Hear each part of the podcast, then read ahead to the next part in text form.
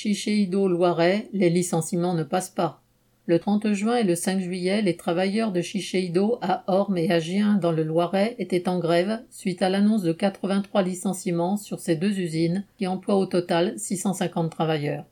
L'usine fabrique des produits cosmétiques, notamment pour la marque Dolce et Gabbana. Le 30 juin à Orme, près d'Orléans, le directeur a été accueilli par les sifflets et les huées de 80 grévistes qui, depuis 5 heures, occupaient un grand rond-point qui dessert de nombreuses entreprises logistiques.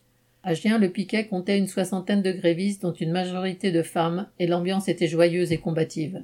Le cinq jours de négociation, la production était bloquée à Orme et aucun camion de livraison n'entrait. L'attitude de la direction, qui il y a peu encore prétendait que tout allait bien, et qui maintenant veut se débarrasser de travailleurs en leur versant le minimum, ne passe pas.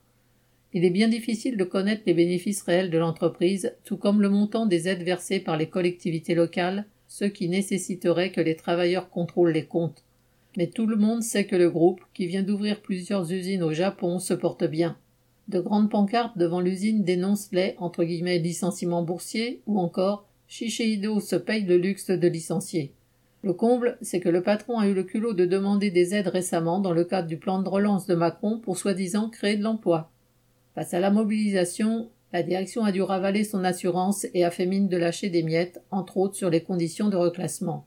Mais les grévistes revendiquent cent mille euros de prime de licenciement pour vingt ans d'ancienneté, et la direction est loin du compte.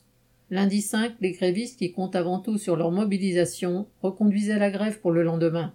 Ils envisagent de monter au siège parisien où travaillent 1500 de leurs camarades. Correspondant Hello.